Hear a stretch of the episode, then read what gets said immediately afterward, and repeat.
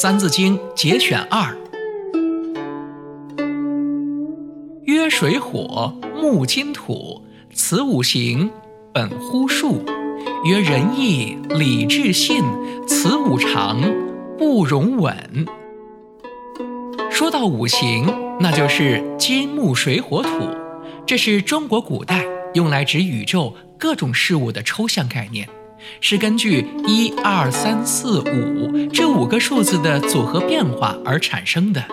如果所有人都能够以仁义礼智信这五种不变的法则作为处事做人的标准，社会就会永保祥和。